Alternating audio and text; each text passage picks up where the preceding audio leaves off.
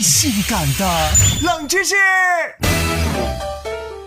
很多人都曾好奇过，米其林到底是个什么玩意儿啊？啊，到底是轮胎还是餐厅评级呢？首先，我要告诉各位，米其林的的确确是个轮胎的品牌，但是它和美食会有什么联系呢？冷门指数四颗星。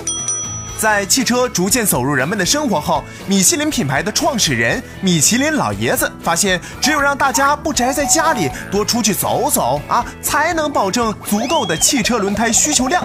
但是，怎么才能让懒惰的法国人开车往远处跑呢？买了车就知道放家里搁着啊，不知道出去炫富吗？啊，老子轮胎都卖不动了。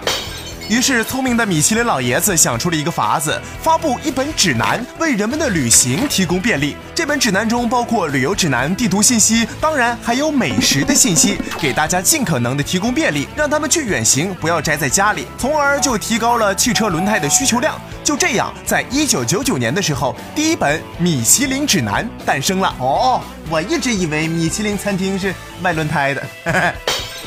时至今日，随着米其林指南的影响力越来越大，米其林三星餐厅已经成为餐饮界毕生最高的追求。来自米其林指南的匿名观察者对一家餐厅近乎刻薄的评分，可以把它捧上天，当然也可以令它名誉扫地。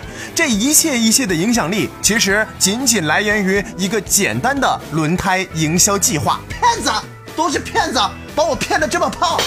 从未听过如此性感的冷知识，这就对了。下回有人问起米其林餐厅和轮胎到底是个什么玩意儿的时候，你就直接告诉他啊，反正你也吃不起。